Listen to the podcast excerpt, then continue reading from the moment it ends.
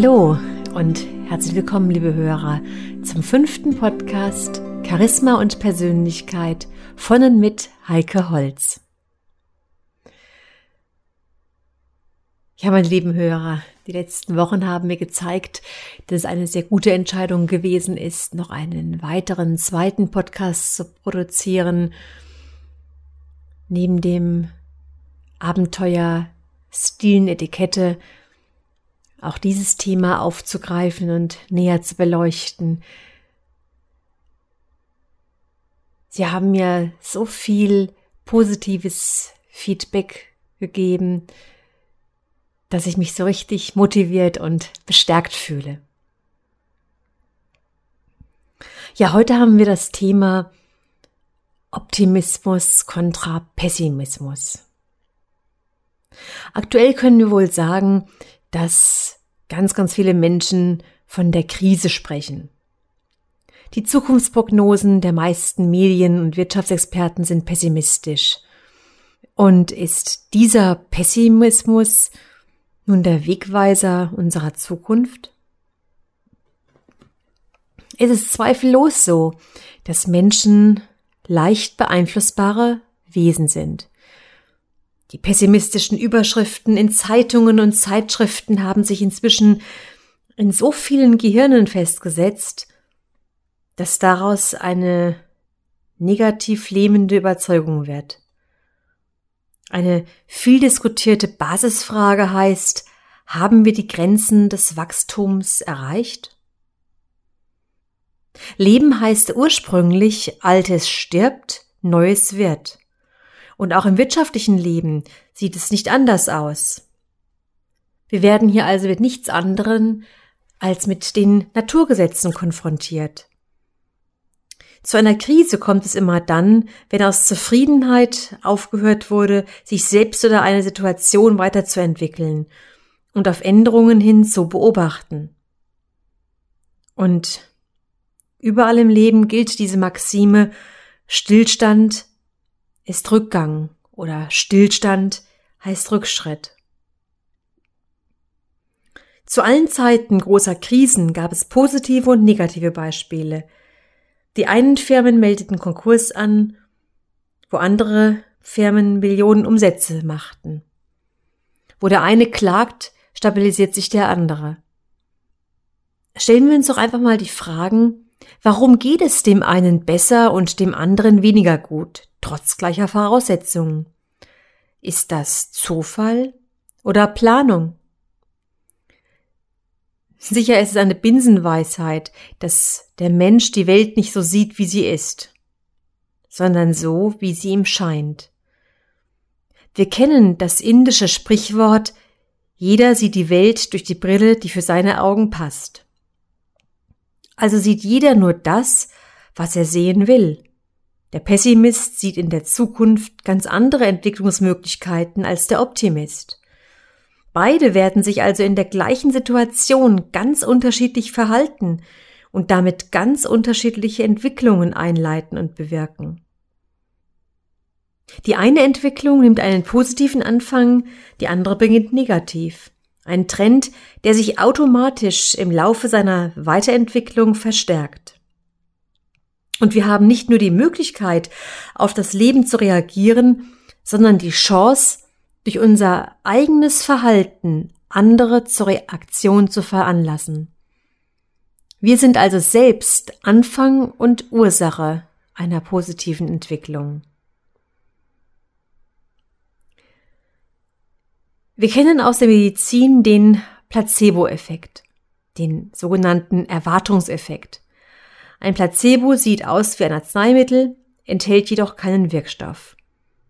Placebos werden zuweilen von Ärzten verordnet, wenn der Patient das starke Bedürfnis nach Tabletten hat. Und fühlt sich der Patient nach der Einnahme besser, ist das ein psychologischer Effekt und nicht die Wirkung der Arznei. Und bei Testsituationen reagieren 20 bis 40 Prozent aller Personen auf Placebos positiv. Vielleicht kennen Sie aus Chicago den Versuch, in dem man zwei Studentengruppen bildete. Und die gemeinsame Aufgabe hieß, weiße Ratten zu dressieren. Der ersten Gruppe wurde die Information gegeben, es handle sich um sehr intelligente Ratten aus einer besonderen Zucht. Der zweiten Gruppe teilte man mit, es handle sich um Ratten ganz normaler Herkunft. Nach vier Wochen wurden die Dressurleistungen miteinander verglichen. Das Ergebnis war wie erwartet. Die erste Gruppe hatte besser dressierte Ratten als die zweite Gruppe, obwohl alle Tiere aus der gleichen Zucht stammten. Oder ein weiteres Beispiel. Ein Team von Psychologen testete eine Schulklasse auf ihren Intelligenzquotienten und teilte ihre Testergebnisse in einer anschließenden Lehrerkonferenz mit. Und dabei erwähnten sie die Namen von vier Schülern, die bei diesem Test am besten abgeschnitten hatten. Und ein Jahr später wurde den Lehrern die Frage gestellt, wie haben sich alle Schüler im Laufe dieses Jahres entwickelt? Und das Ergebnis war nicht weiter erstaunlich.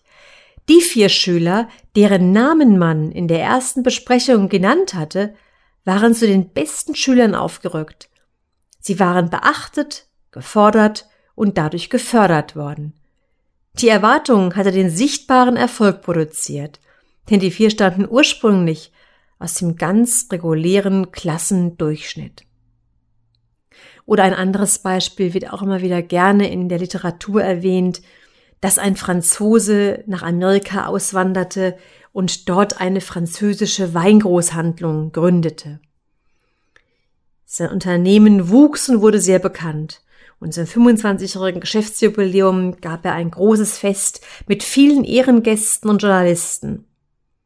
Einer stellte dem Weingroßhändler die bohrende Frage, Sie haben sich zur Zeit der Weltwirtschaftskrise selbstständig gemacht, Ihren Betrieb aufgebaut und vergrößert. Was haben Sie für ein Erfolgssystem? Sie werden mich auslachen, wenn ich es Ihnen erzähle, antwortete darauf der Franzose. In den ersten Jahren hier in Amerika waren meine Englischkenntnisse so dürftig, dass ich keine Zeitung lesen konnte.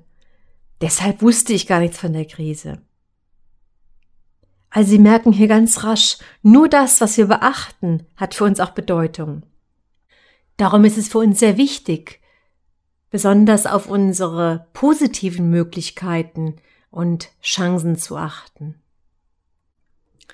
Pessimismus ist ein schleichendes Gift, das nicht nur einen einzelnen Menschen, sondern ein ganzes Unternehmen, eine Branche, jede menschliche Gemeinschaft lähmen kann.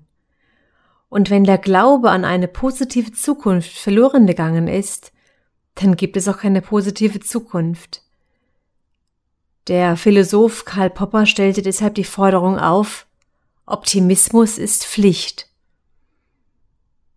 Denn für die Gestaltung der Zukunft ist der positive, unverstellte Blick nach vorn einfach unverzichtbar. Dem Optimisten ist der Erfolg treu. Eine psychologische Studie Mitte der 90er Jahre kam zu dem Ergebnis, dass optimistische Menschen, die wie selbstverständlich davon ausgehen, dass in ihrem Leben alles gut verlaufen würde, im Vergleich zu Pessimisten sowohl im Beruf als auch in der Liebe tatsächlich die besseren Chancen haben. Optimisten verfolgen ihre Ziele beharrlicher, zeigen mehr Einfallsreichtum bei der Bewältigung von Problemen und lassen sich nur selten entmutigen. Ja, und die positive Erwartungshaltung schützt sie zudem vor seelischen Störungen und beugt der Entwicklung und Verschlimmerung körperlicher Krankheiten vor. Pessimisten haben die Angewohnheit, über die Vergangenheit oft zu grübeln, unter der Gegenwart eher zu leiden und die Zukunft zu fürchten. Und niemand sucht freiwillig die Nähe oder gar den Rat von Zweiflern und Nörklern, wenn er Tipps und Anregungen für große Aufgaben, Lösungen für Probleme oder Inspirationen für großartige Ideen und Ziele bekommen möchte. Naja, und in guten Zeiten, da können auch schwache Persönlichkeiten bestehen. Doch in schwierigen Zeiten und Situationen da brauchen wir Menschen mit Selbstbewusstsein und Mut zu Entscheidungen. Optimisten haben diesen Mut, notwendige Entscheidungen zu treffen. Der amerikanische Motivator und Theologe Robert Schuller sagt sogar, es gibt keine Probleme, es gibt nur Menschen, die keine Entscheidungen treffen wollen. Ganz wichtig ist jetzt hierbei, dass wir uns bewusst sind, positiv zu denken heißt nicht so zu tun, als gäbe es keine Probleme. Doch wer frei von Angst ist und selbstbewusst Entscheidungen trifft, besitzt aufbauende Kräfte. Es geht also nicht darum, dass wir so tun, als würde es keine Probleme geben. Optimisten leugnen die Probleme nicht, doch sie haben die Fähigkeit, in jedem Problem auch die Lösung zu sehen. Und jeder Mensch hat diese Fähigkeiten in sich. Jeder Mensch kann durch Training sein Gehirn so beeinflussen, dass er optimistisch denkt. Und wer sein Gehirn mit positiven Gedanken ernährt, programmiert sein Unterbewusstsein darauf, Lösungen zu finden und somit auch Erfolge zu verursachen. Sicherlich kennen Sie die Aussagen der selbsterfüllenden Prophezeiung und schon in der Bibel steht, wie ein Mensch in seinem Herzen über sich denkt, so ist er. Sie sehen also diese Weisheit, die ist schon uralt. Wir können also auch sagen, wie ich mich heute sehe, so werde ich in Zukunft sein. Fragen Sie sich mal, wie sehe ich mich heute? Wie schätze ich mein Selbstbewusstsein ein? Sehen Sie sich wertvoll oder wertlos? Welche emotionale Einstellung haben Sie von sich? Fühlen Sie sich minderwertig, unzulänglich und unfähig? Das bringt uns mit Sicherheit nicht weiter. Wer beispielsweise im beruflichen Bereich immer nur klagt, der Markt sei so schwierig, der Konsument so zurückhaltend, die Mitarbeiter widerspenstig und uneinsichtig, wird selbst das sehen, was er erntet. Schwierige Marktbedingungen, zurückhaltende Kunden, unmotivierte Mitarbeiter. Wir bestimmen die Realität der uns umgebenden Außenwelt. Wer meint, überall nur Hoffnungslosigkeit, Niedergang und Probleme wahrnehmen zu können, der wird irgendwann der sich selbst erfüllenden Prophezeiung erliegen und überall nur Hoffnungslosigkeit, Niedergang und Probleme erleben. Andererseits wird der notorische Schwarzseher, der immer und überall nur die Probleme sieht, vielleicht frühzeitig die erforderlichen Maßnahmen ergreifen, um das Problem bewältigen zu können. Der ewige Optimist mag glauben, über die Kraft und Energie zu verfügen, anstehende Probleme zu lösen und neigt eventuell dazu, sie zu unterschätzen. Doch wer Probleme als Herausforderungen und Aufgaben definiert, die man unter Einsatz all seiner Stärken und Fähigkeiten angehen kann, der den positiven Ausgang von Herausforderungen vor sich sieht, visualisiert, der hat gute Chancen, sie auch tatsächlich motiviert zu bewältigen. Was ist also die richtige Vorgehensweise? Sie kennen sicherlich die Metapher vom Glas Wasser, das der eine als halb leer und der andere als halb voll beschreibt. Sicher ist es richtig, dass das realistische Denken bei der alltäglichen Bewältigung von Herausforderungen hilfreich ist dass die grundsätzliche Denkhaltung eines Menschen eher in Richtung der positiven Wahrnehmung ausgerichtet sein sollte. Wer Herausforderungen grundsätzlich mit der Überzeugung angeht, sie bewältigen zu können, wird seine Fähigkeiten und Kompetenzen voll und ganz aktivieren können. Und diese Denkweise schließt ja nicht aus, ein gesundes Problembewusstsein zu entwickeln. Im Gegenteil, wer nicht nur Problemsymptome bekämpfen, sondern an die Ursachen heran will, muss natürlich eine saubere Problemanalyse durchführen. Doch wie sieht die Wirklichkeit aus? Als typisch deutsch gilt es, sich mit Herzblut und Leidenschaft Problemen jeder Art zu widmen. Wir sind also eher problemorientiert und sicher macht es im Qualitätsmanagement auch Sinn, mehr über die Probleme als über die Lösung nachzudenken. Doch wie oft hindert uns die Problemorientierung daran, konkret zu handeln? Vor lauter Grübelei vergessen wir eher, den Worten auch Taten folgen zu lassen. Und da ist es immer wieder interessant zu beobachten, wie viel Zeit in Unternehmen aufgebracht wird, um über Probleme zu diskutieren, deren Sachlage eigentlich schon längst bekannt ist. Alle kennen das Problem aus dem FF. Die Problemursachen sind schon längst ausführlich und erschöpfend beschrieben und auf bunten PowerPoint-Folien festgehalten worden. Und trotzdem werden 90 Prozent der Zeit für die Problemsuche und Problembeschreibung und nur 10 Prozent für die Lösungsfindung genutzt. Und diese 90 zu 10 prozentuale Aufteilung, die scheint schon symptomatisch für die deutsche Jammerkultur zu sein. Selbst wenn das Problem allen Bekannten die Lösung schon gefunden ist, versenken wir uns trotzdem noch einmal genüsslich in die Problemdarstellung, Immer und immer wieder. Typisch sind Aussagen wie Ich wollte das ja nur noch einmal sagen. Oder die Lösung kenne ich ja auch, aber trotzdem möchte ich nochmal. Und dieses ausgeprägte Problembewusstsein, das können wir in vielen Bereichen beobachten. Ob es die Politik ist oder die Medizin. Ja, in der Medizin, da werden die Ärzte zur Bekämpfung der Symptome einer Krankheit bezahlt, anstatt die Ursachen für die Krankheit herauszufinden. In der Kindererziehung unseren Kindern wird viel öfter gesagt, was sie nicht dürfen, als dass ihnen gezeigt wird, was möglich ist. Und in der Schule Schüler werden mit dem Rotstift auf ihre Fehler aufmerksam gemacht, anstatt dass ihr Bewusstsein auf die richtige Lösung gelenkt wird. Und diese Liste lässt sich ins Unendliche fortführen. Lassen Sie uns mal das Wort Problem einmal genauer ansehen. Vielleicht wirkt es dann gar nicht mehr so schlimm und verliert etwas von seinem Schrecken. Das Herkunftswörterbuch des Duden Verlages umschreibt das Wort mit schwierig zu lösende Aufgabe. Das heißt also, dass laut dieser Definition die Aufgabe zwar schwierig ist, aber durchaus lösbar.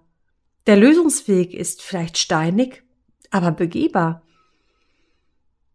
Zudem steckt im Wort Problem die Vorsilbe pro, die ihren Ursprung im griechisch-lateinischen hat und so viel bedeutet wie für oder vor, vorwärts. Das sehen wir in den Wörtern wie progressiv, produzieren oder prominent. Soll das etwa bedeuten, dass uns Probleme Kraft geben, dass sie uns helfen, voranzuschreiten und vorwärts zu kommen? Ich denke, genau so ist es. Also wem es gelingt, ein Problem zu lösen, hat einen möglichen Stolperstein aus dem Weg geräumt. Das Problem lauert also nicht mehr verdeckt im Straßengraben um über uns herzufallen und uns zu behindern. Es steht vor uns, wir können es analysieren, lösen, beseitigen. Der Unterschied zwischen einem Problemsucher und einem Lösungsfinder liegt wohl hauptsächlich darin, dass dieselben Ergebnisse unterschiedlich bewertet werden. Ob man etwas als Problem oder als Chance begreift, ist nicht vom Ergebnis abhängig, sondern eine Frage der inneren Einstellung. Der Problemsucher sieht die Schwierigkeit, einen neuen Absatzmarkt zu erobern, der Lösungsfinder die Chance, Umsatz und Gewinn zu steigern. Schauen wir uns doch mal ein Beispiel an und prüfen Sie sich selbst, wie Sie eingestellt sind. Stellen Sie sich einmal vor, Sie haben einen Termin und Sie kommen zu spät zu diesem Termin. Ist es für Sie ein Problem oder eine Chance? Wenn Sie sich auf der problemorientierten Seite befinden, dann nehmen Sie den Termin gestresst wahr. Sie denken vielleicht, dass Ihr Gesprächspartner angesichts der Verspätung verärgert sein könnte. Oder vielleicht platzt sogar der Termin. Was könnte jetzt hierin die Chance sein? Sie lernen vielleicht durch diese Situation, indem Sie sie positiv bewältigen, dass Sie in Zukunft spontaner und schlagfertiger agieren. Vielleicht organisieren Sie auch in Zukunft wichtige Termine besser. Und Sie lernen, Prioritäten zu setzen. Oder nehmen wir mal ein Beispiel aus dem Sport. Sie nehmen an einem Halbmarathon teil und Sie werden letzter. Dann können Sie den Kopf in den Sand stecken und folgendes Problem sehen. Sie haben sich blamiert, das ganze Training ist für die Katz, es war vollkommen falsch aufgebaut, Sie erreichen ihr Wunschgewicht niemals, weil sie jetzt eh nicht mehr trainieren werden. Ja, oder sie erkennen die Chancen, die in diesem Ergebnis liegen. Vielleicht sind sie einfach zufrieden, weil sie teilgenommen haben und überhaupt diesen Halbmarathon geschafft haben. Oder sie lernen, eine höhere Trainingsbelastung auf sich zu nehmen und nehmen dabei vielleicht auch sogar noch ab. Und sie wissen auch, dass sie ihr Trainingsprogramm umstellen müssen. Also sie sehen, was immer auch passieren mag, es nützt nichts, über verschüttete Milch zu klagen. Überlegen Sie besser, wie Sie in Zukunft verhindern können, dass die Milch überhaupt überläuft. Schärfen Sie vielmehr Ihr Problembewusstsein, indem Sie sich die Einstellung erarbeiten, dass in jedem Problem auch eine Chance liegt. Jede Medaille hat zwei Seiten und nutzen Sie die richtige Seite.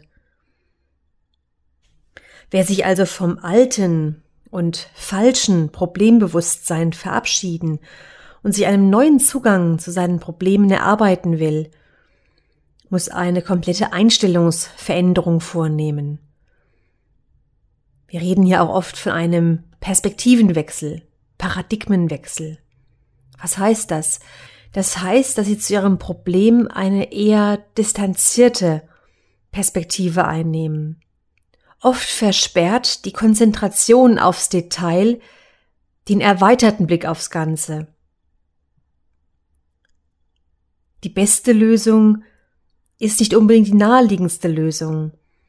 Und aus der Nähe erkennen wir oftmals nicht die Möglichkeiten, die Chancen, die in einem bestimmten Thema liegen. Steigen Sie also besser auf den Berg und betrachten das Problem von oben, aus der sogenannten Helikopterperspektive. Und von dort oben, aus der luftigen Perspektive, da lösen sich ganz oft die Verstrickungen in die Einzelheiten der gegenwärtigen Problemsituation auf und die zu extreme Fokussierung auf eine bestimmte und problemorientierte Betrachtungsweise wird dadurch verhindert. Manchmal ist es sogar sehr hilfreich, auch tatsächlich, wenn man sich in einem Problem richtig festgefressen hat, wenn man nicht mehr weiterkommt, wenn man gar nicht mehr weiß, wo man ganz genau steht, tatsächlich auch auf einen Berg zu gehen.